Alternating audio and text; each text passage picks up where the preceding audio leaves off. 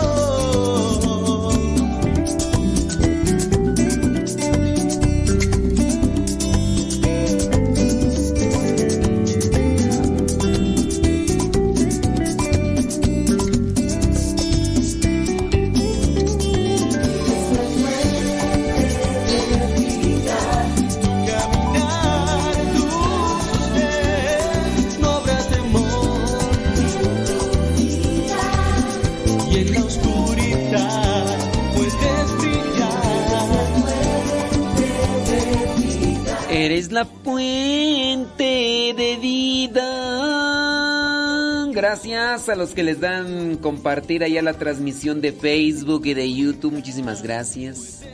Qué bueno que están ahí conectados con nosotros. Qué bueno, bueno, bueno. ¿Iván o no Iván?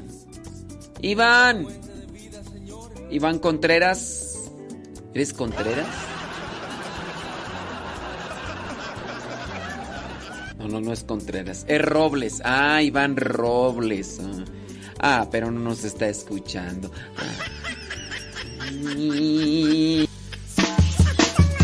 Desde la oscuridad del mar aparece, te tienes que cuidar. Ahí viene, ten cuidado. Saludos a Rodrigo Fermín desde Austin, Austin, Texas. Ten cuidado. Ahí viene. Cuidado, ten cuidado.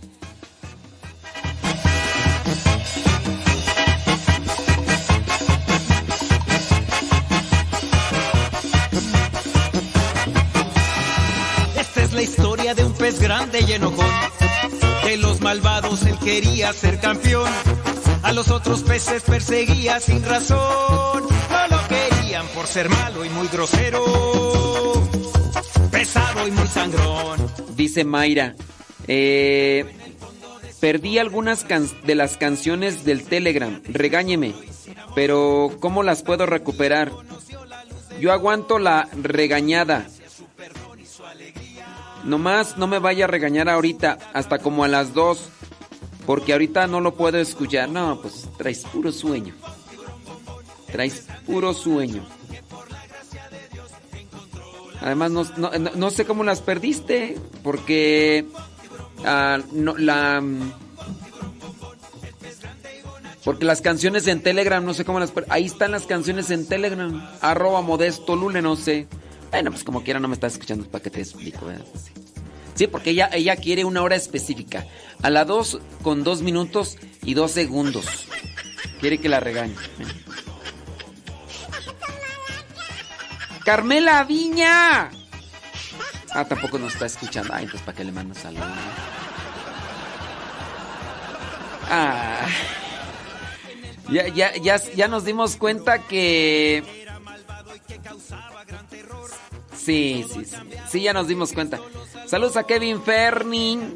Kevin Ferni. Oye, Kevin Ferni, voy a ir a Morelia. No sé cuándo, pero un día voy a ir a Morelia. Ahí me saludas a Rosa Blanca, está cubierta de pilares de oro y plata.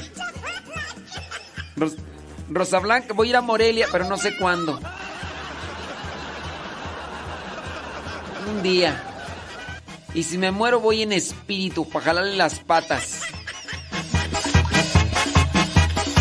¡Súbale la radio! Aunque se duerman, aunque se duerman como la señora Gaby Ordaz, voy a poner unas homilías, porque ya se me están amontonando. Voy a poner unas dos homilías de 25 minutos a ver si aguantan. Que, que le pusieron a la señora Gaby Ordaz, este, las homilías que iban manejando y que se queda bien dormida. Bueno, dije yo, pues hasta eso, pues son, buenas para dormir, son buenas anestesiantes. Su alegría, su vida transformó.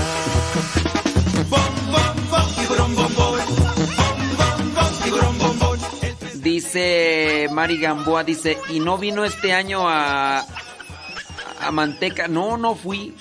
Pues me habían dicho que me iban a invitar para diciembre y a la mera hora que ya no. Pues dije, pues bueno, pues... Sí, ya, ya hay visa, ya, ya hay visa. No hay invitación, pero hay visa. Y no me vayan a salir con que, ah, yo te invito, hombre, nomás para que vengas a mi casa a comer. No. Así no me, así no me dan permiso de ir a Gringolandia. Tengo que ir a un retiro. Ay, vente aquí a mi grupo, somos cuatro. Tres se duermen y yo estoy sorda. Ay, Dios mío. Tampoco. En el pasado ha quedado el tiburón, que era malvado y que causaba gran terror. Todo ha cambiado porque Cristo lo salvó. Dice Rosa Blanca, dice, si nos vienen a jalar las patas, si nos vienen a jalar las patas, dice, se va a ir bien rápido porque nos huelen como a queso. ¿Qué quieres? Eh... Ay, Jesús del huerto. Pues, ¿por qué lloran, pues, hombre? Padre, no ve mis mensajes. Ay, Graciela Orozco. Es que apenas los estoy viendo. Graciela Orozco, apenas los estoy viendo. No los había visto, Graciela Orozco. Perdóname la vida, Graciela Orozco. Graciela Orozco.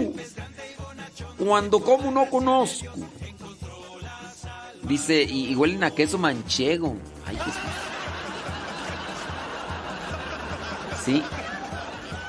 Ándele, pues. Dice. Dice Mari Gamboa que cumplió 36 años. Oye, pues. Te corrieron sin aceite y por terracería estás más demacrada.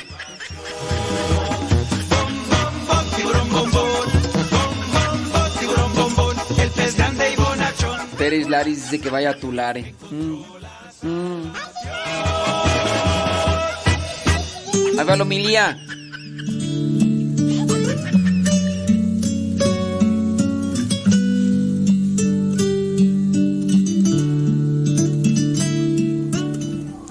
Dios nos creó a su imagen y semejanza.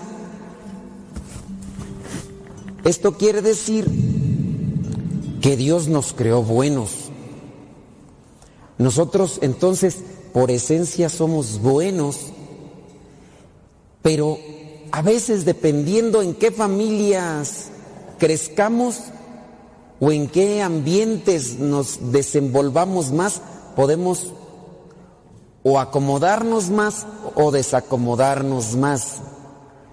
Pero así como está nuestra sociedad y la humanidad, creo que en cierto modo nos, desacomodamos.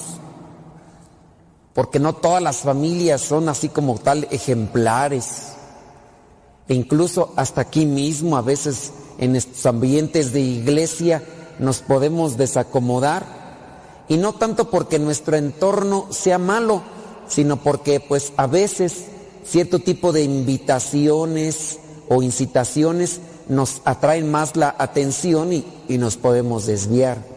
Y así poco a poco, aunque fuimos creados a imagen y semejanza de Dios, pero nos vamos desviando, nos vamos desacomodando. El Señor, ¿qué es lo que pide entonces?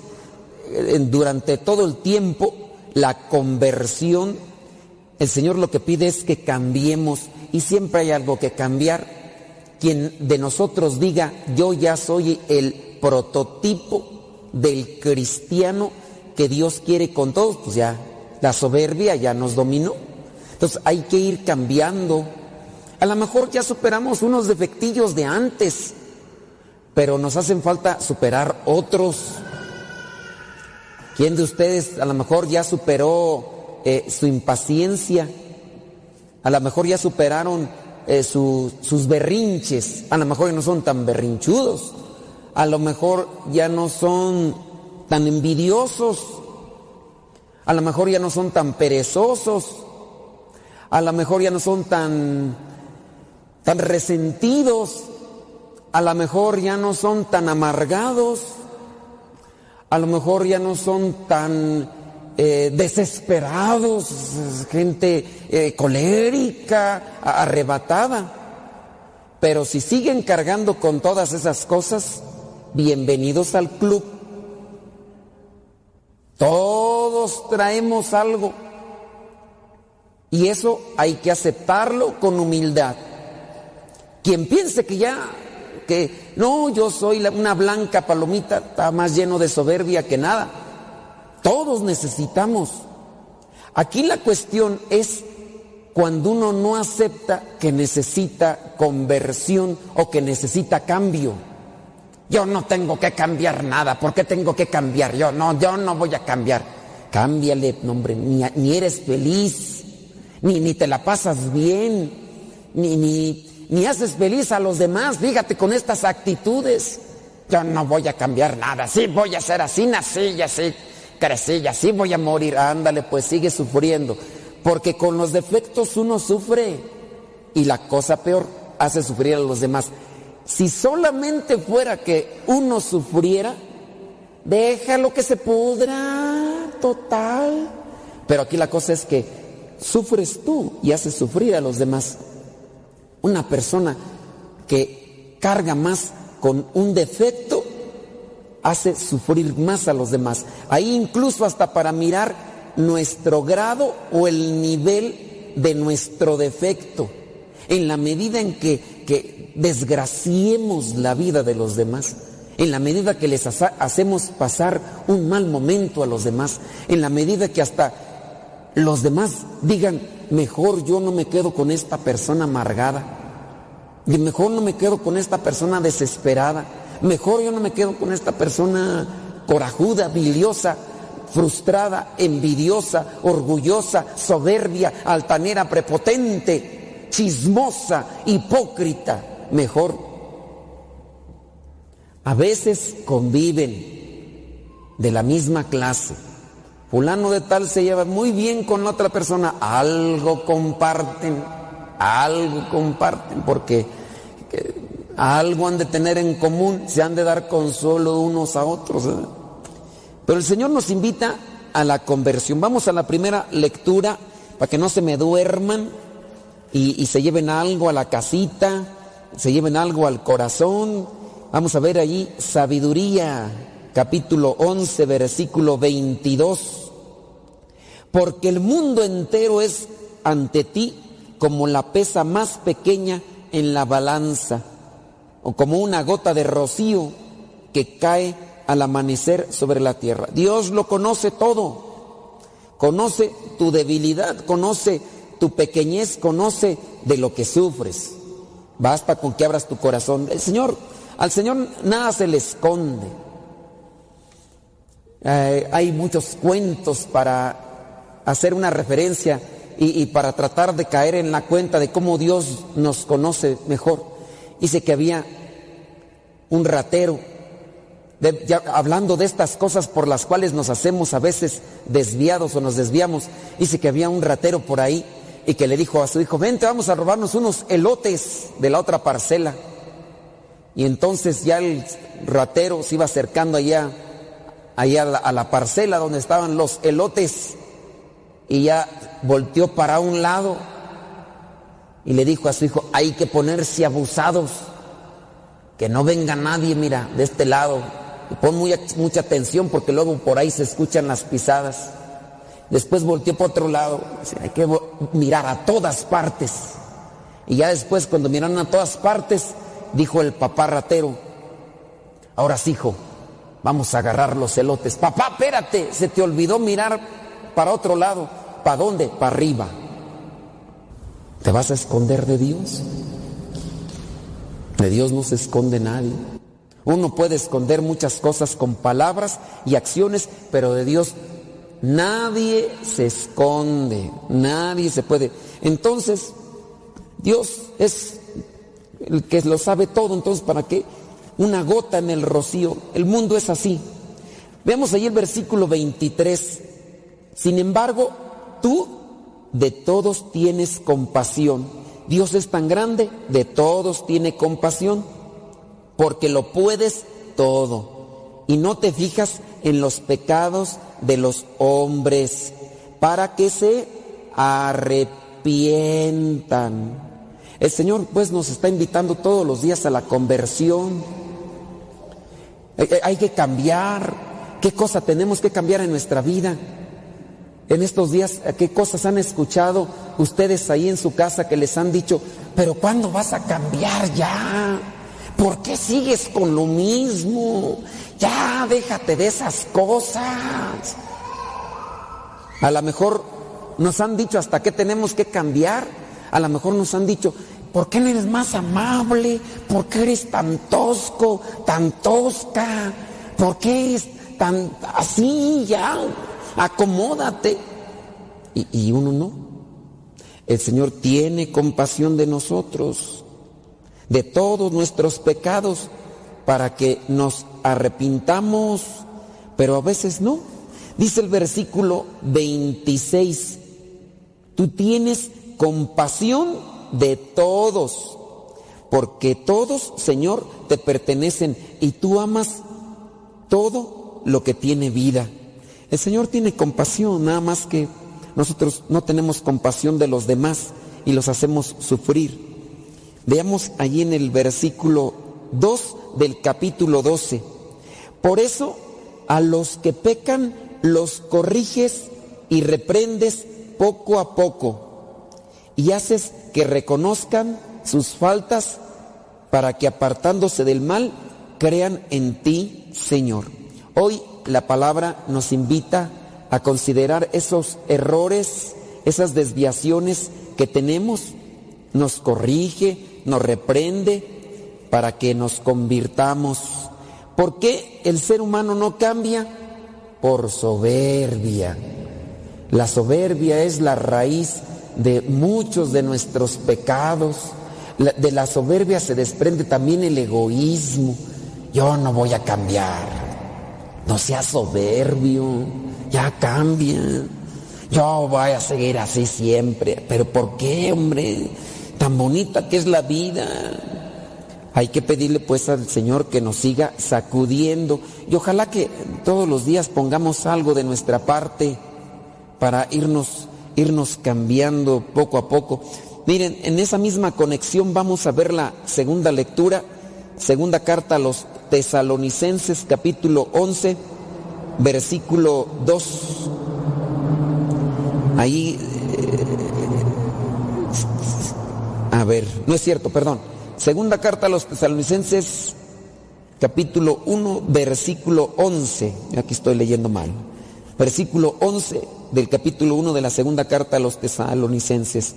Con este fin oramos siempre por ustedes, pidiendo a nuestro Dios que los haga dignos del llamamiento que les hizo y que cumplan por su poder todos los buenos deseos de ustedes, que cumplan los buenos deseos y los trabajos que realizan movidos por su fe.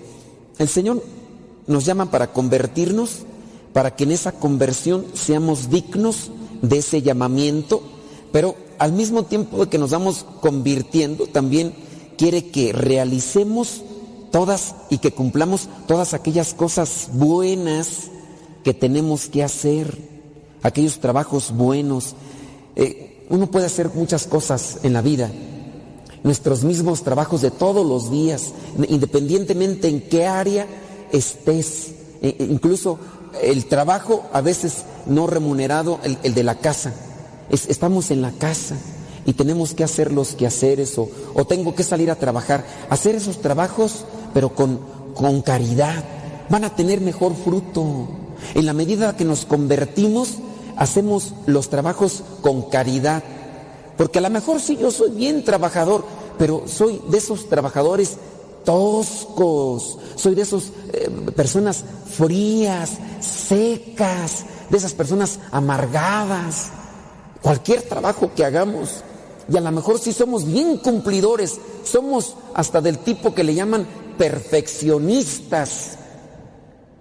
Uy, cumplidor de esas cosas, qué bueno, bien responsable, pero quítale esa cara de guarache que trae, quítale esa, chara, esa cara de chancla aplastada que nunca se la quita porque, pues, mi, o sea, y si hiciéramos esos trabajos que nos corresponden, pero los hacemos con una actitud que brote del corazón, porque la buena actitud y la caridad brotan de un corazón que está en proceso de conversión. Uno mismo a veces no se da cuenta, pero uno trae una cara de pocos amigos que hasta le preguntan a uno, ¿andas enojado? Y uno dice, ¿cómo le atinaron? Pues fíjate al espejo, fíjate tu cara nomás, tu cara de, agripina, pues uno a veces no se da cuenta. Ciertamente uno a veces, les digo, crece en ambientes familiares en donde estás a veces más bien a la defensiva por los ataques, por las cosas que, suceden en la misma familia, hermanos envidiosos o hermanas peleoneras, eh, eh, familiares chismosos, y entonces uno ya más bien anda como, como la burra arisca. Dicen que la burra no era arisca, sino que la hicieron tanto golpe en la cabeza, pues ya nomás está en la burra así. A veces uno anda así y a veces uno crece en esos ambientes familiares donde el ataque, entonces ya uno está en modo defensivo y ya la, misma cara a veces es un mecanismo de defensa de a mí no me vas a hacer nada. Está como a veces esos perritos que se encuentra uno detrás de una reja, ladre y ladre como si fueran los más bravos, uh, sácalos de esa reja. Y ya miren, hasta meten la cola entre las patas y a veces así uno está, mientras estás en tu, en tu área de confort, en tu, en tu terrenito, ahí sí, bien acá, pero nomás te saca. Pero a veces es un mecanismo de defensa, pero no nos ayuda, no nos ayuda para hacer bien las cosas. Y el Señor quiere que nos convirtamos, y en la medida en que nos convirtamos, nosotros también vamos a poder hacer las cosas mejor. Creo que una forma también de poder evaluar nuestra conversión está en saber qué tipo de apariencia eh, o, qué tipo de expresión facial tengo. Ya no se nos va a quitar, quitar la cara de tlacuache. Ya no, a menos de que te hagas una cirugía. Pero por lo menos que digan feo pero amable. Feo pero, pero optimista. Ah, bueno, ya ahí ya la cosa cambia. Pero imagínate, feo y amargado, feo y enojón. Dios guarde la hora que nos vayamos a morir con esa misma cara de tlacuache y siempre con la nariz respingada. Si de por sí estaba feo, imagínate, se murió de, la bilis para molarla, porque hay gente que ha muerto y mucho cuidado. Recientemente eh, me han pasado a mí eh, peticiones de oración de personas que les ha dado hasta embolias de tanto coraje que hacen y se les retuercen las tripas porque son geniudos, son malhumorados, son quisquillosos y se retuercen como... Y uno dice, pero qué necesidad, hombre, ni que así solucionaran las cosas. Ah, pero dentro de su soberbia, porque se enoja porque los demás no hacen lo que quiere. Y ahí están Pobres personas, yo nomás me dicen, ¿y cómo está? No, pues imagínate, si antes estaba feo, ahora imagínate con la, con la cara toda retorcida, chueca, ya ni puede. Pues, ¿qué es eso? Pero bueno, cada quien, hay ir también midiendo qué tanto grado de conversión tenemos. Yo reconozco y acepto que tengo cara de sargento mal pagado, pero todos los días trato de irme acomodando. Y así lo tengo porque, pues quién sabe, ¿verdad? Pero desde hace ya mucho tiempo, desde que estaba en el postulantado, me acuerdo yo en una ocasión estaba ahí por la delegación Tlalpan, esperando la, el, micro, la micro, del camión pasajero, ahí estaba. Y yo estaba así recargado, así, o sea, pensando en nada, de esas veces que los hombres nos quedamos así como mirando al infinito y más allá, pero no estamos pensando en nada, no estaba así. Y, estaba solamente esperando que pasara el, camión de, que, iba para, para, el centro. Y pasa una señora y se me queda viendo, me dice, hermano, ¿está enojado? Y yo todavía me volteo así con, ese, con esa expresión así de, de, ojo de tirador, así de esos que le digo, ¿por qué o qué? Dice, pues vea su rostro, hermano. Y yo dije, ay, hijo la fregada, pues cómo la tengo, el rostro. Le digo, yo sé que estoy. Y sí, pues ya en cuanto se fue la señora me dejó cuestionado. ¿Y dónde busco? Por ahí un espejo. Dije, pues cómo la tengo la cara. Pues sí, ciertamente la tenía así como frustrada, así como que, no sé si mecanismo de defensa. Pues andas en la Ciudad de México, no, pues ni modo que pongas cara de amable, luego te empiezan a querer ahí transar. Otro día andaba yo rezando el Via Crucis. Imagínense, yo dirigiendo el Via Crucis. Y así yo terminamos de rezar el Via Crucis y dos señoras, de esas que abusan de confianza, se me acerca y me dicen, hermano, ¿le pasó algo? Y digo, ¿por qué la pregunta? Es que lo vimos en todo el Via Crucis con una cara de chancla aplastada. Y yo ahí también fue donde me cuestioné, dije, yo les estoy invitando a que debemos de cambiar, pero con mi actitud manifiesto algo. Y yo trato todos los días, hay veces que yo me acerco al espejo y trato de hacer movimientos faciales para tratar de mantenerme siempre alegre, aunque por dentro me esté llevando pifas. Porque pues no se vale, ¿verdad? Porque en el grado de conversión hasta en la cara se nota. Digo, no porque se nos quite la cara de sopilotes, no, pero por lo menos amable. Hay, hay gente que transmite paz. Tú puedes ver a ciertas personas de oración, de conversión avanzada y te transmiten paz, te transmiten confianza. Entonces hay que mantenernos firmes en ese compromiso. Pero, ¿qué confianza te va a dar una persona con, con esa cara de pocos amigos? Si ni a su familia se le quiere acercar, menos se le va a acercar el compañero de trabajo o una persona que ande necesitada de un consejo. Estamos para ayudarnos. Con este fin oramos siempre por ustedes, pidiendo a nuestro Dios que los haga dignos del llamamiento que les hizo y que cumpla por su poder todos los buenos deseos de ustedes que nuestros buenos deseos sean siempre, conviérteme Señor, dame sabiduría para entender mis defectos, dame humildad para aceptarlos. Dame humildad para aceptar que me están diciendo que, que soy una amargada, una frustrada, una desesperada, un desesperado. Señor, dame humildad para aceptar ese defecto que tengo porque no lo quiero aceptar. A nuestra poca humildad, poca aceptación de nuestros defectos. Si hay poca humildad, hay poca aceptación. Hay que pedir mucha humildad entonces para que se dé esa aceptación. De esta manera, dice versículo 12, el nombre de nuestro Señor Jesús será honrado por causa de ustedes. De esta manera, en la medida que nosotros se nos note la conversión en nuestros actos, va a ser honrado el nombre de nuestro Señor. Pero ¿qué van a decir? Imagínense ustedes ahorita saliendo de aquí de misa. Ahorita nos libra todavía el tapabocas. Todavía algo. Pero aunque traigamos el tapabocas, hasta por los ojos se ve uno lo que uno trae. Ya no traeremos hasta sacando como lumbre de los ojos. Ay, hijo de la fregada. Quítate por un lado porque este ahorita viene bien enchilado. Hay algunos que no se les nota en los ojos, pero se les nota aquí la ceja, hasta temblando. Aquí está la venita del, del coraje, toda hinchada así, está, y hasta como que parpadeando así, como que quítense a un lado. Me no.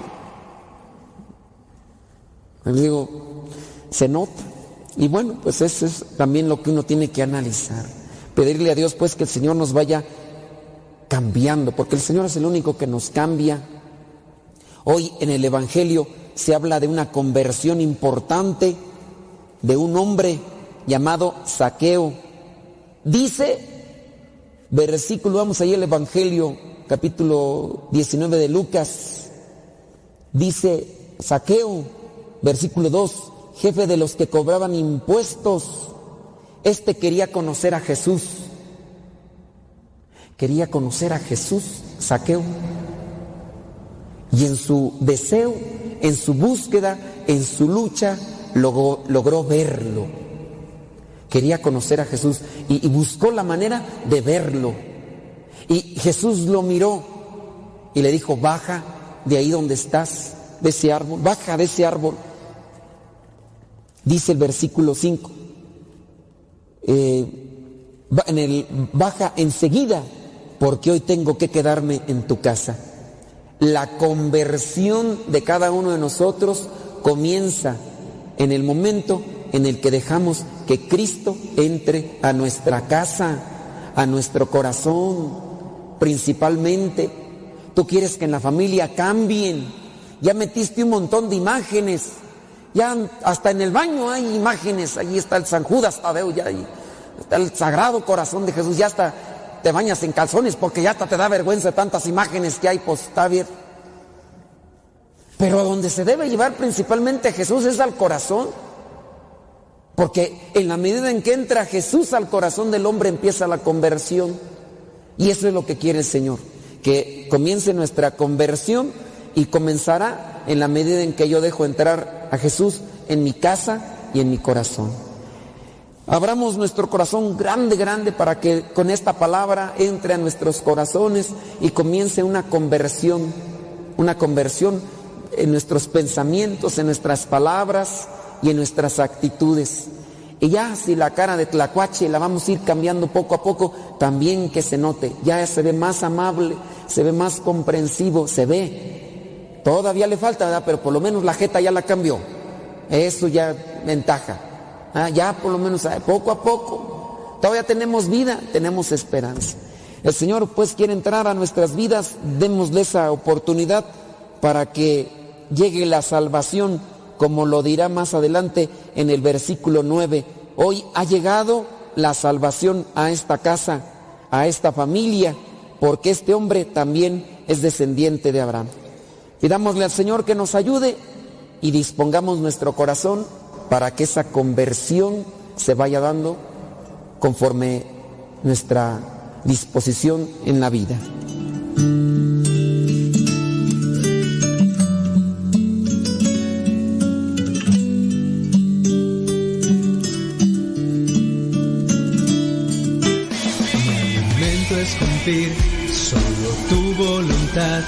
Dame el pan de tu palabra, dame más que no se acaba. Si ya perteneces al grupo de misioneros, portadores del pan de la palabra, te invitamos a un retiro de formación el día 3 y 4 de diciembre del 2022 en San Vicente Chicoloapan, Estado de México, en el Centro Nacional de Reconciliación, obviamente. El retiro comienza el sábado 3 de diciembre a las 9 de la mañana y termina el domingo 4 de diciembre a las 4 de la tarde. Este retiro es principalmente para los que pertenecen a los misioneros portadores del pan de la palabra en México. Se pedirá una cooperación de 200 pesos para reintegrar los gastos generados durante el retiro, principalmente los gastos de alimentación y otras cosas más. Si eres parte de los misioneros, portadores del pan de la palabra y vives en México y quieres participar de este retiro de formación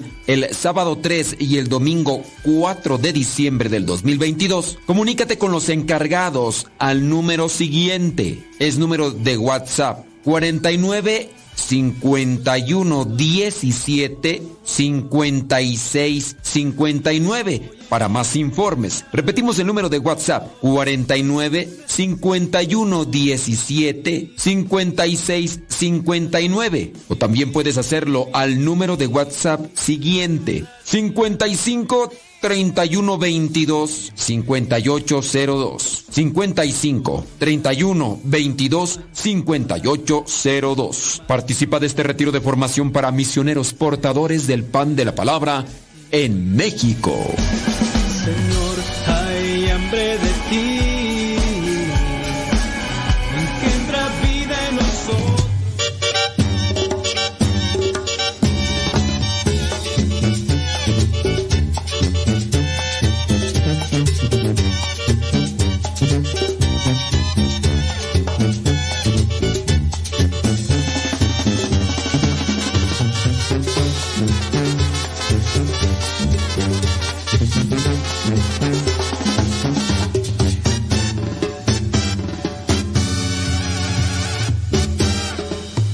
Con esta cumbia a cantarte mi Señor. Vengo a mover mis labios y alabarte mi Señor. Lo hago con todo el gusto y te danzo con sabor. Pues tú eres el rey de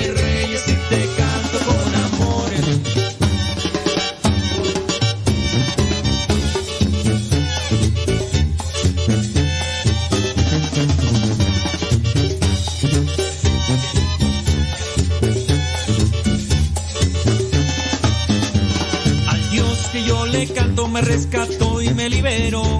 Con pies, bocas y manos te mostraré todo mi amor. Y ahora quiero expresarte solo esto, mi Señor. Estas pequeñas letras te las canto redentor. Alabarte, mi Señor,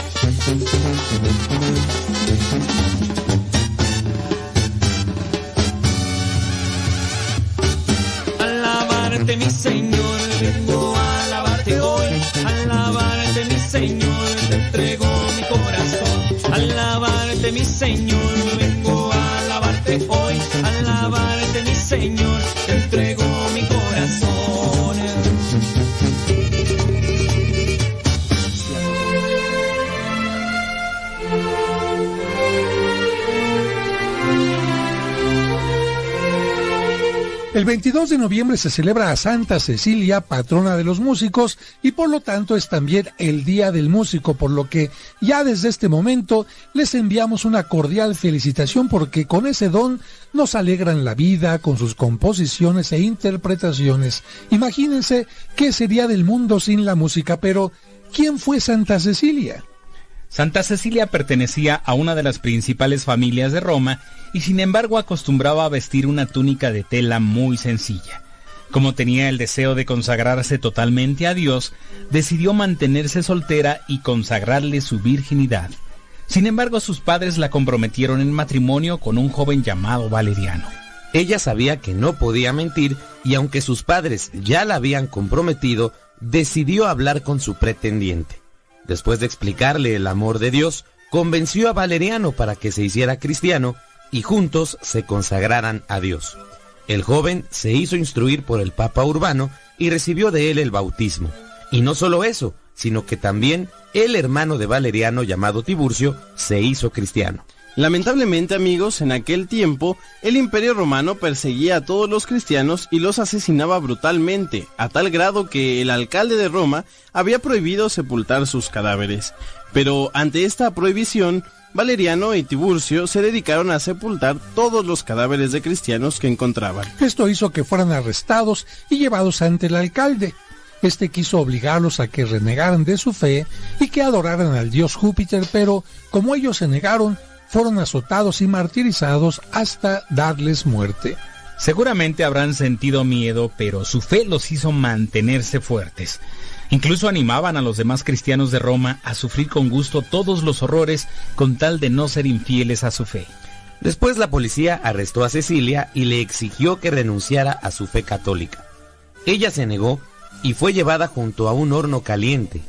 Trataron de sofocarla con los terribles gases que salían de allí, pero en vez de asfixiarse, ella cantaba gozosa.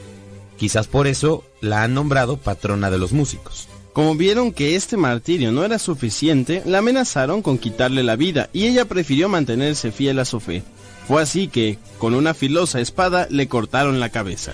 Y es interesante mencionar que antes de morir, para que el imperio no se quedara con sus bienes, porque tenía esa costumbre, Cecilia había repartido todo entre los pobres y le había pedido al Papa Urbano que convirtiera su casa en un templo para orar, y así se hizo después de su martirio. Su cuerpo fue sepultado en Roma en las catacumbas de San Calixto y permaneció incorrupto. En 1599 permitieron a un famoso escultor llamado Maderno ver el cuerpo incorrupto de la santa y él hizo una estatua que se conserva en la iglesia de Santa Cecilia en Roma. La escultura la muestra acostada de lado, con el corte de la espada en el cuello y con sus manos defendiendo la fe.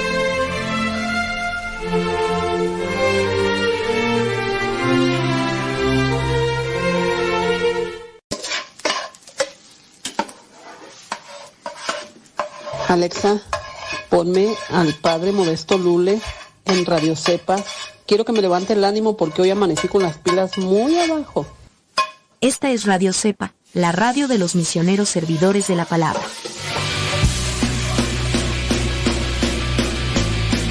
tu palabra y no puedo parar. Lo que me das en ningún lado lo puedo hallar. amor, mi alma respira meditación.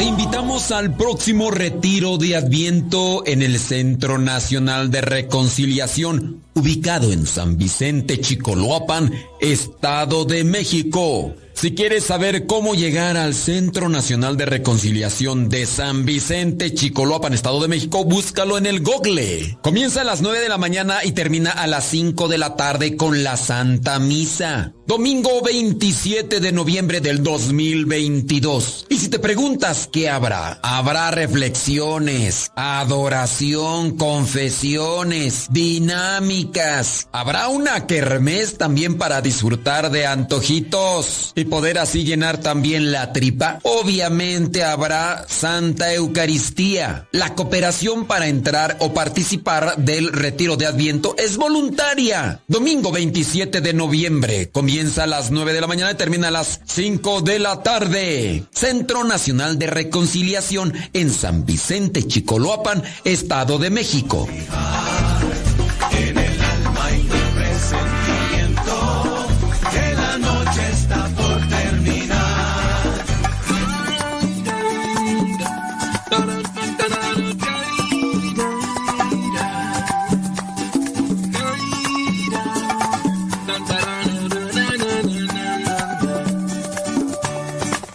Dame, Señor, una gotita, una gotita de tu bella sabiduría. Dame, Señor, una gotita, una gotita de tu pura sabiduría. Dame, Señor, sabiduría. Es el camino que nos conduce a tu eternidad. No hay un tesoro mejor. Una de la tarde con 21 minutos. Déjame saludar rápidamente a los que le pasan al. Dice Erika Lira, dice... Saludos, dice para los que estamos acá en Gringolandia. Dice que... Dice que en estas fechas de noviembre, diciembre, enero, pues les da mucha nostalgia, pues, porque pues no están cerca de los familiares. Pero nosotros estamos aquí conectados. Pásenla bien, hombre, disfruten aquí. Saludos a Iván, Ra- a Iván Robles, que, que ya se durmió, dicen, con la humilía. Y ahí viene otra, compadre, y ahí viene otra. Dice, hoy es el día de Santa Cecilia y usted trae la música por dentro. Naturales son los indios, dijo Lino Huitrón. Clarín Corneta, ya sábanas para qué cobijas, va. Julia Flores. Échele galleta, échele galleta, Julia Flores. Cheli Jiménez. Saludos, dice. Órale con todo, Cheli. Desde Ohio. O Ohio. Dice, yo escucho todas las mañanas su programa y me gusta mucho la reflexión del podcast matrimoniales. Quería preguntarle eh, tantas cosas que se me olvidan. Qué bueno que se te olvidan, qué bueno. Sí, sí, sí, qué bueno que se te olvidan, ¿eh? Flora Pérez, no te desesperes, Pérez. Flora Pérez, saludos a Leito Rojas. Al rato la Leito. Súbale la radio, hombre. Ahí andamos. Oiga, pues ahí le, ahí le encomiendo que los que quieran, saludamos este próximo domingo 27. Aquí hay retiro de Adviento.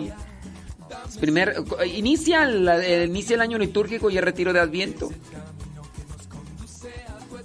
Dice, ¿me puede, ¿me puede mandar esa homilía? ¿Cuál homilía tú? ¿Cuál homilía, María Marcela Velasco? La que acabamos de pasar, no me acuerdo cuál fue tú. Voy a ponerla en el Telegram. ¿Cómo se llama tú? ¿Cómo se llama? ¿Cómo se llama tú? No me acuerdo. Ah, ya, ya sé, ya sé, ya sé cómo se llama. Ahorita vamos a poner a María Marcela Velasco ahí en el Telegram. Ey, déjame ver dónde está. Sí, hombre. Sí, qué bárbara, qué bárbara. Dame, Señor, una gotita, una gotita de tu bella sabiduría. Dame, Señor, una gotita, una gotita de tu pura sabiduría. Dame, Señor, sabiduría es el camino que nos conduce a tu eternidad. No hay un tesoro mejor. Tu luz es mi protección. Dame, Señor, una gotita. Diana Cruz, allá en Alabama. Alabi, Alaba, Alabama. Rosilina González dice que qué tú ponga la canción de Ríos de Babilonia. Que no, Rosilina González. Ay, como no. O sea, Rosilina González. ¿Te dio el COVID o qué? Pero, ¿cómo eres necia de veras? Rosilina González, por enésima 55.535. ¿Te dio el COVID, Rosilina González, o qué? Te estoy diciendo que cuando transmito por Facebook y YouTube no puedo poner esa canción porque Facebook y YouTube me bloquean el canal. ¿Qué, tengo que hacer para que me entienda, Rosilina González, por favor? ¿O te dio el COVID? ¿Te, dio el COVID porque se te olvidan las cosas o qué? Ay, no, de veras con esta gente. A fuerzas quieren que se me cierre el canal, pero puros. ¿Tú crees que.? Ay, Dame paciencia, Señor. Dame paciencia con esta gente.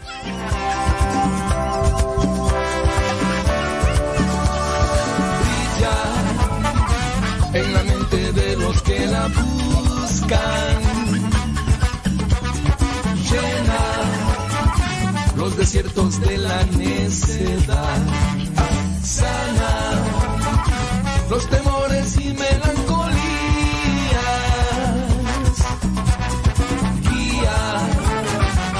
sendero a la salvación. Cántalo, dame Señor una gotita, una gotita de tu... Nuestras más sinceras condolencias, Beltrán 88. Dice que anda ahí en Guanajuato. Ya mañana se tiene que regresar a California, dice. Dice Beltrán 88, pues que tuvo que venir para darle cristiana sepultura a su Señor Padre, pues Nuestras más sinceras condolencias y que Dios te conceda fortaleza y a tu Señor Padre la gloria eterna. Sí. Ángela Elías dice que los programas le ayudan mucho. Ándele pues, pues qué bueno. Luz Ramírez que, que dice que qué chistoso soy. Ay, Lucas, me traes puro. Sabiduría para pichar. Dame, dame, dame, mi Señor. Dame sabiduría. Dame, dame, dame, mi Señor. Dame, Señor. José Castellanos dice que le manda saludos a su esposa Cecilia. Porque pues es día de su santo. Ándele pues. ¡Súbale a la radio ahí en Victorville, California! Dice Esther Cepeta que no me enchile. Pues no me hagan enchilar. Es que este Lucina González, ¿cómo le hago para que me entienda? O sea, no sé. ¿Qué palabras tengo que utilizar? Rosmina González, ¿qué tengo que hacer para que me entiendas? Ay, dame, señor paciencia. Dame, señor paciencia.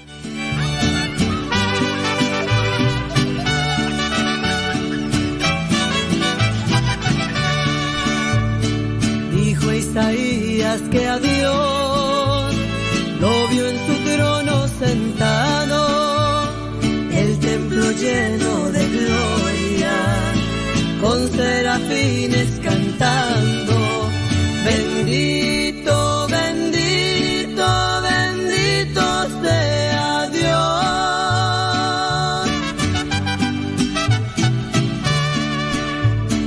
Tan fuerte era el cantar que todo el templo temblaba, de pronto de humo cubierto ya estaba, y así lo dijo Isaías, mi condena está sellada. Sabiéndolo pecador, pues era de labios impuros, el Padre Eterno a un serafín con las llamas y al ser tocados sus labios, Dios todo le perdonaba.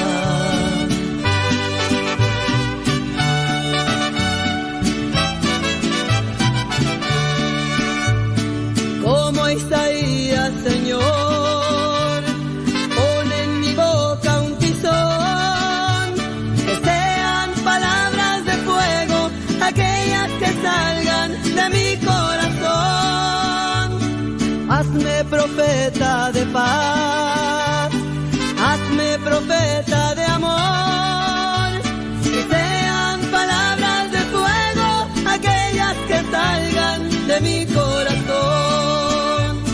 Como Isaías, Señor,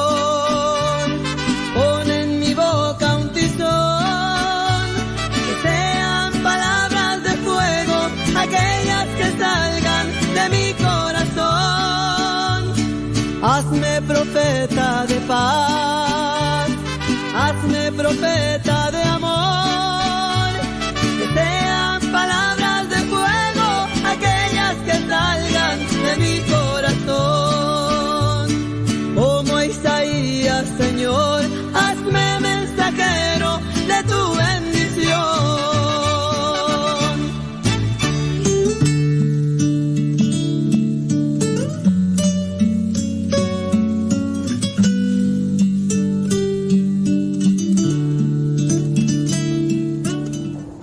Delante de Dios tenemos que tocar este tema que es difícil porque pues a veces mm, sin darnos cuenta se nos escapa de la mano y es una situación en la que todos caemos en una u otra medida y, y hay que trabajar.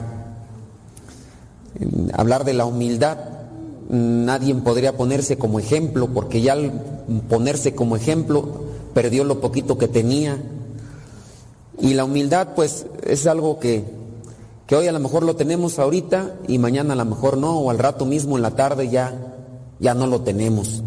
Pero creo que las lecturas igual nos tienen que ir siempre llevando a una consideración de cuánto voy trabajando en la humildad de manera que mi soberbia se vaya opacando. Y hablar de la humildad no es solamente un aspecto físico, un aspecto meramente externo, sino también es una actitud de vida. Porque hablar de, humildad puede ser en el caso de me visto con, con una ropa sencilla, a lo mejor usada, descolorida, rota, pero igual puedo estar yo con esta misma ropa, eh, así como la describo, y, y una actitud prepotente, reacia, altanera, eh, y, hasta el mismo enojo a veces viene a ser también un, destello de, la, soberbia. Y entonces, pues todos fallamos.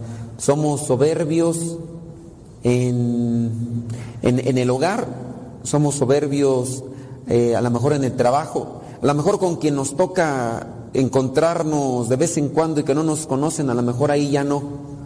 Porque pues yo agarro un taxi y entonces trato de ser amable con el del taxi. Buenos días. Y yo le respondo, buenos días, ¿cómo está? Con esa vocecita así hasta media cambiada y el del taxi decir, ay, qué gente tan amable. No sabiendo que yo me acabo de enojar con, con alguien, ¿no? En la casa o en la misión y, decir, ay, qué persona tan amable, tan sencilla, tan humilde. Sí, porque no lo conoces, deja que hazlo enojar poquito y vas a ver cómo, ¿no? Entonces, entonces a lo mejor así ustedes ahí en su casa echan gritos y todo, llegan al trabajo, si es que tratan de acomodar las cosas, ¿no? Si, si son jefes o son patrones, son este managers o son supervisores, a lo mejor llegan gritando, y tú inútil, ¿para qué no haces esto? ¿no? Pero si queremos tener todas las cosas tranquilas, a lo mejor moderados, pacientes. No, no, no te preocupes, no te preocupes, así déjalo, no, no, no, no, no, no te angusties, no, no. Así le debemos de ser también ahí en la casa, ¿verdad? Porque a veces ahí es donde se nota. Entonces hay que hablar de la humildad como una cosa que tenemos que trabajar todos los días. Para tener humildad necesitamos paciencia. Y para tener paciencia, pues hay que tratar de equilibrar todos nuestros sentidos, nuestras emociones, incluso hasta nuestro mismo organismo, porque hay gente que no es paciente. También a veces eso quiere ver por la alimentación. Eh, le echas mucha cafeína, pues ¿cómo vas a andar? Vas a andar como monito cilindrero, todo movido, todo. Y nomás alguien te toca un poquito y ya estás sacando chispas, ¿no? Entonces también hay que ver la alimentación. Eh, a veces uno anda todo así por la alimentación. Entonces hay que cuidar también la alimentación, hacer eh, estos ejercicios de, oxigenación y, otras cosas más. Pero hay que, hay que trabajarlo, es un aspecto integral, no solamente es decir, voy a ser paciente. Bueno, no nada más está en la intención. Tiene que ser también algo que yo diga, y bueno, mi intención es ser paciente. Mm, ¿Qué sigue? No como el que voy a hacer ejercicio. Mi intención es que este año voy a hacer ejercicio, como se, inicia, como se dice muchas veces a los inicios de año, ¿no? Voy a hacer ejercicio. Esa es tu intención. Pero lo estás haciendo, estás haciendo trabajo. Me voy a poner a dieta. Me voy a poner a dieta. Tu intención es poner, voy a ser humilde. Tu intención es ser humilde. ¿Y qué vas a hacer para alcanzar la humildad? Entonces, sí, un primer paso es la intención. Y después, ¿qué vamos a buscar? Eh, para alcanzar la humildad. Si yo les preguntara ahorita a ustedes qué se necesita para alcanzar la humildad después de la intención, me van a dar muy buenos consejos, porque para dar buenos consejos somos buenos todos, todos somos buenos consejos. Malos somos para aplicarlos nosotros mismos, ¿no? Algo fundamental, la oración. Pero una oración del corazón, no nada más de dientes para afuera. Entonces, para buscar la humildad, la oración. Después, silencio para tratar de reflexionar las cosas. Después del silencio, meditar y reflexionar mis actos y las circunstancias que me rodean. Después de eso, tratar de ser comprensivo con los demás. Comprensivo, adolescente, pues ¿qué quiere? Está en la época de la punzada, pues no, no se controla. Ya grande de edad, ya, ya no le sube el agua al tinaco como cuando estaba joven, ya también pues es una realidad, ya, ya a cierta edad ya le rechinan las bisagras, ya, entonces pacientes con los grandes, pacientes con los chicos, pacientes también con los jóvenes, porque también a veces andan como chivas locas, ¿no? Entonces, pacientes contigo mismo, ya antes andabas movida, movido, trabaje y trabaje, y ya de repente ya, ya no haces lo mismo, ya, ¿quién de ustedes no se agacha? y a, barrer abajo, si es que pueden todavía, ¿verdad? Pero cuando nos agachamos, algunos de nosotros ya nos levantamos y nos mareamos, ya empieza a temblar, ah, está temblando, ¿cuál temblando? Ya te mareaste, ¿no? Ya. Los niños ahorita, no, estos chamacos brincan como resortes, pero también hay que ser pacientes con nosotros mismos. Entonces, son muchos elementos los que necesitamos para tratar de acomodar la humildad. Vámonos ahora sí a lo que vendría a ser esa primera lectura que nos da la pauta incluso para el Evangelio, que yo pienso podría ser la columna vertebral de, estas lecturas el día de hoy. Vamos a ver, Sirácides 3, versículo 19. Porque grande es la misericordia de Dios, y Él revela a los humildes sus secretos. Yo quiero que Dios me hable. Yo quiero que Dios me diga qué es lo que tengo que hacer ante esta situación. A ver, ¿qué es lo que tengo que hacer? Pues Dios revela sus secretos a los humildes. Entonces, yo necesito saber qué es lo que Dios quiere en mi vida. Voy a, voy a hacer oración. Entonces, la oración ahí va a ser fundamental para saber qué es lo que Dios me está pidiendo. Ayer alguien me pidió un favor, un favor de trabajo apostólico, y antes de eso le dije, me voy a ir al Santísimo y voy a hacer oración, y después de la oración te respondo. Y ya después de la oración le digo, ya más o menos, ya más o menos ahí, déjame un, año más, no voy a esperar, voy a meditarlo bien. Entonces, la oración fundamental, ¿qué decisión necesitamos tomar en nuestras vidas? ya sea de un viaje, un trabajo, decirle incluso hasta algo importante, trascendente a otra persona, necesitamos humildad. Humildad en las palabras, ¿no? Entonces, el, Dios revela a los humildes sus secretos. Entonces hay que trabajar en la humildad todos. No busques lo que es más, no, no, no busques lo que es demasiado elevado para ti hay cosas que se pueden alcanzar, hay cosas que no, entonces también hay que ser considerados en eso. Si hay algo demasiado elevado para ti, no lo busques. Ni quieras saber lo que es demasiado difícil. No te encapriches, no te obsesiones. Hay cosas que pueden, hay cosas que, pues que nomás no. Entonces también ahí uno tiene que ser considerado. Veamos ahí el versículo 30. El agua apaga el fuego que arde. Aquí podríamos interpretarlo como la humildad. A ver, ya aquí estas personas se enojaron, tan gritis y gritis y ya están bien encendidos. Dicen allá en mi rancho, no te calientes, Colorado. O sea, no te enojes, no te enchiles. ¿Qué es lo que apaga a los enojados? La humildad. Hay una discusión en la casa, hay una discusión en el trabajo, hay una discusión en, el grupo parroquial. El agua apaga el fuego que arde. Silencio, humildad, no gritar, no tratar de ser pacientes. El dar limosna consigue el perdón de los pecados. Del que hace el bien se acordarán después. Cuando resbale encontrará quien lo sostenga. El que ayuda sin esperar algo a cambio es el humilde. Hay gente a veces que puede moverse o tratar de ayudar a los demás por conveniencia, pero el que hace el bien desinteresadamente encontrará siempre a alguien quien le ayude en el camino porque busca hacer el bien, como dice el refrán, sin mirar a quién. Entonces todo va en la línea de la humildad y ahora nos pasamos al Evangelio en el Evangelio también donde se nos habla de la humildad, estos invitados al banquete. Veamos ahí Lucas 14, versículo 1, versículos del 7 al 14, comenzamos ahí en el versículo 7. Al ver Jesús cómo los invitados escogían los asientos de honor en la mesa, les dio este consejo, y ahí viene el consejo, no busques los primeros lugares, busca mejor los últimos y ya después si te invitaron o te tocó, pues ándale, ya te va a servir. Entonces es hablar de la, de la humildad, la humildad en el servicio, la humildad en el hablar, en la actitud.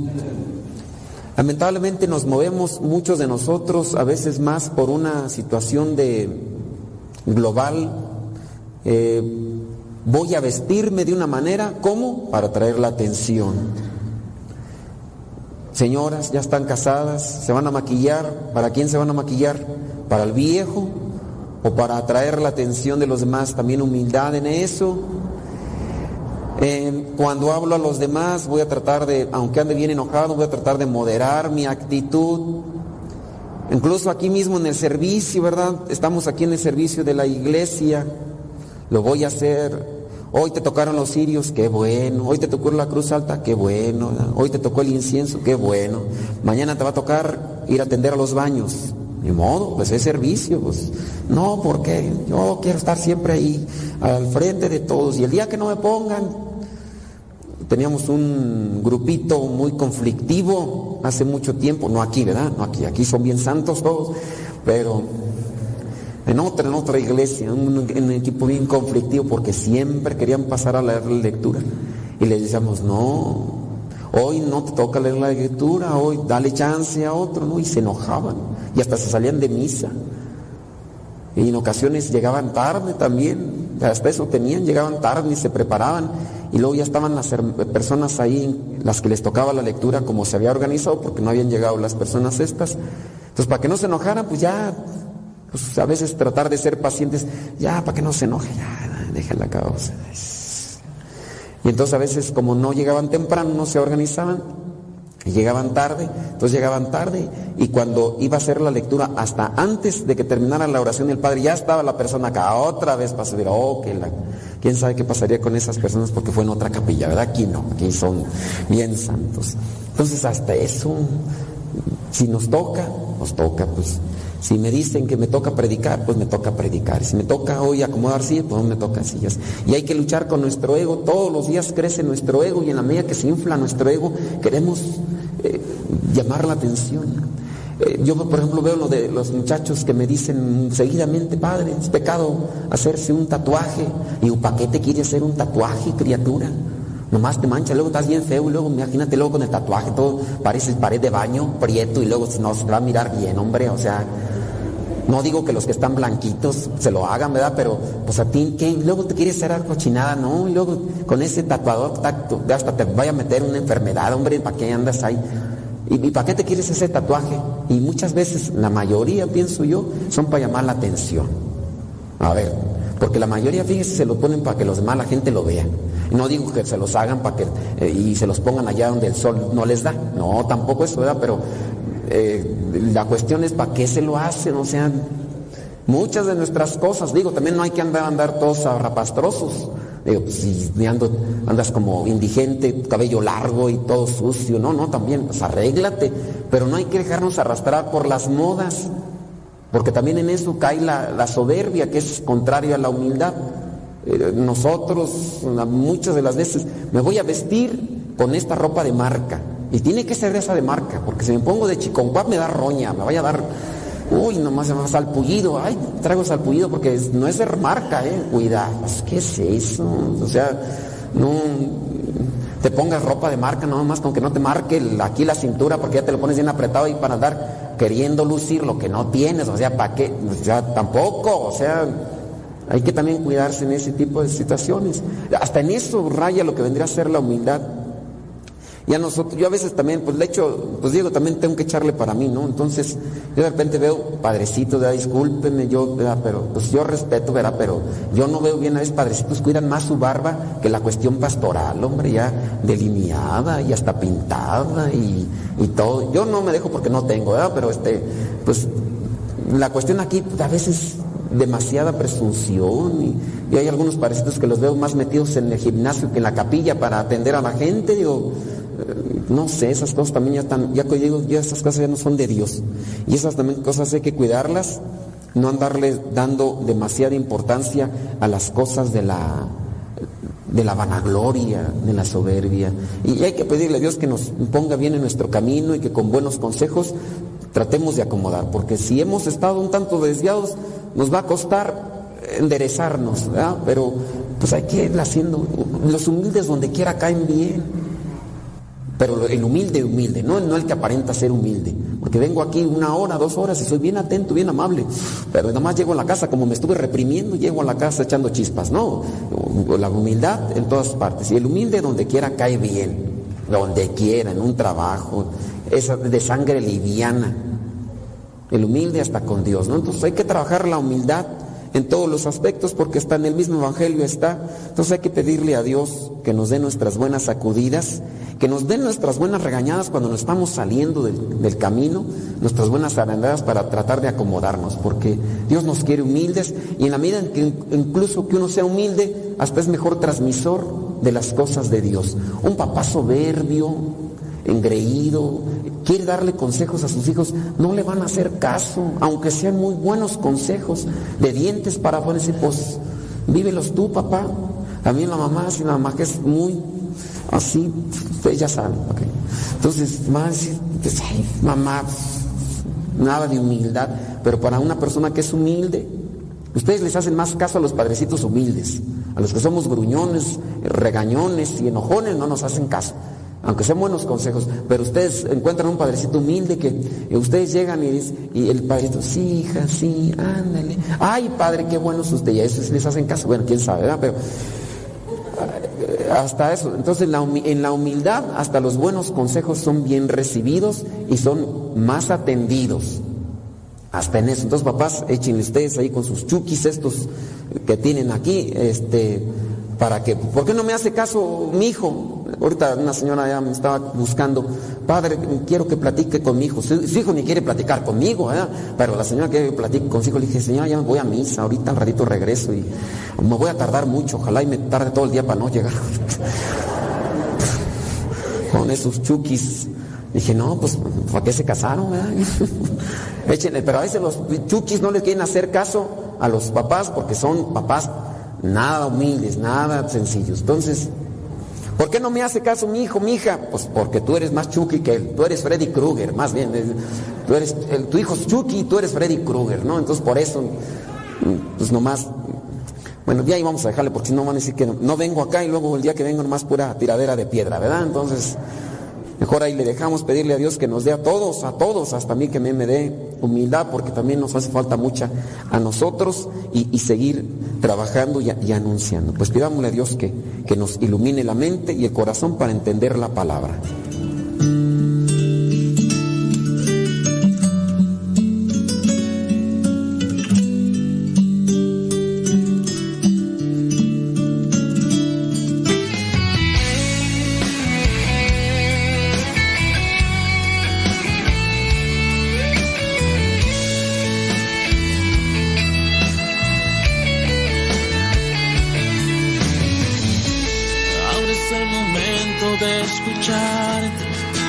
La guardia y dejarme ser vencido por tu amor.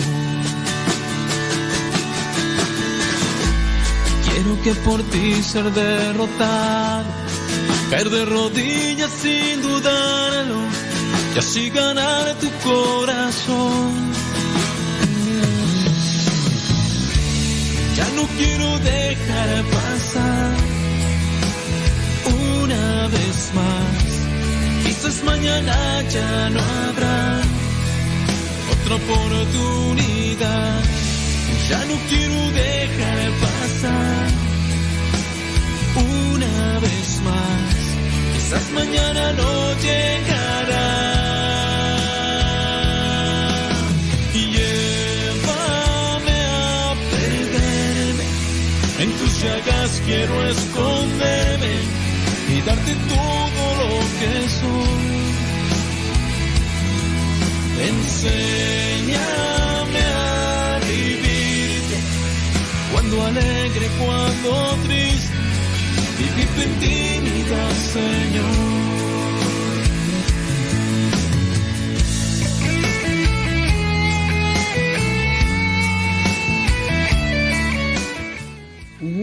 De la tarde con 52 minutos. Pues ahí, aquí le dejamos, criatura. Aquí le dejamos porque...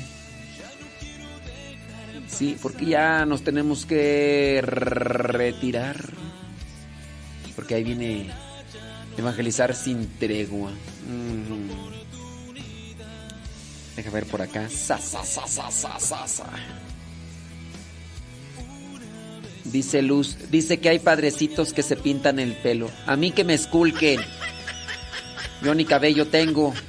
Yo ni cabello tengo, así que. Carmen Flores pide banco de oración, dice por Laura González, porque está internada.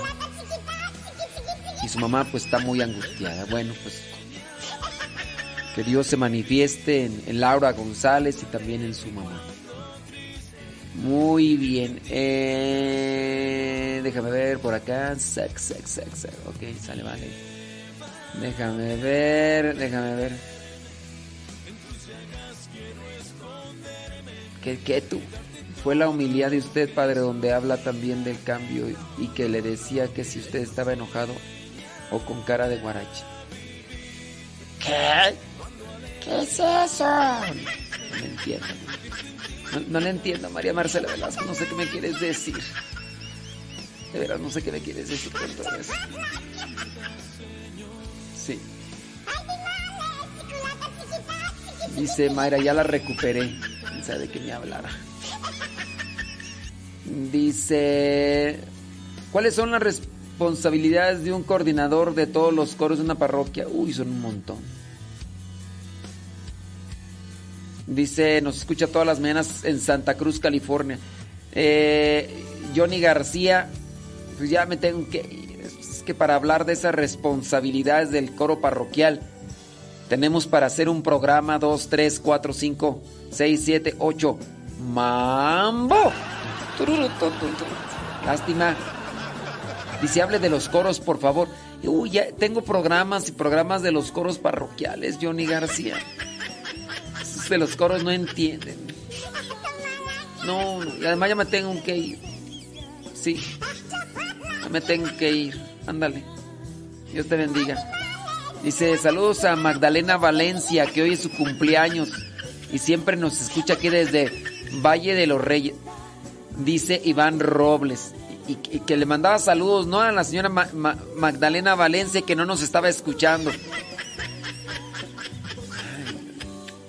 Y yo acá así, señora, felicidades, felicidades. En este que la señora ya, ay, apágale ese ru- ruidero, ese, ay, no, Dios mío. Ay, ay, apágale ese ruidazo, ay, ay, yo no sé cómo le haces tú para estar ahí. Dios mío, hombre. Ay, ay, ay, bueno, bueno, bueno, bueno, bueno, bueno, bueno, bueno. Si no estará escuchando, quién sabe. No, yo creo que no. Yo creo que no. Como quiera le vamos a poner las mañanitas. De todas ni nos está escuchando. María Magdalena Valencia, feliz cumpleaños. Happy birthday to you, happy birthday to you.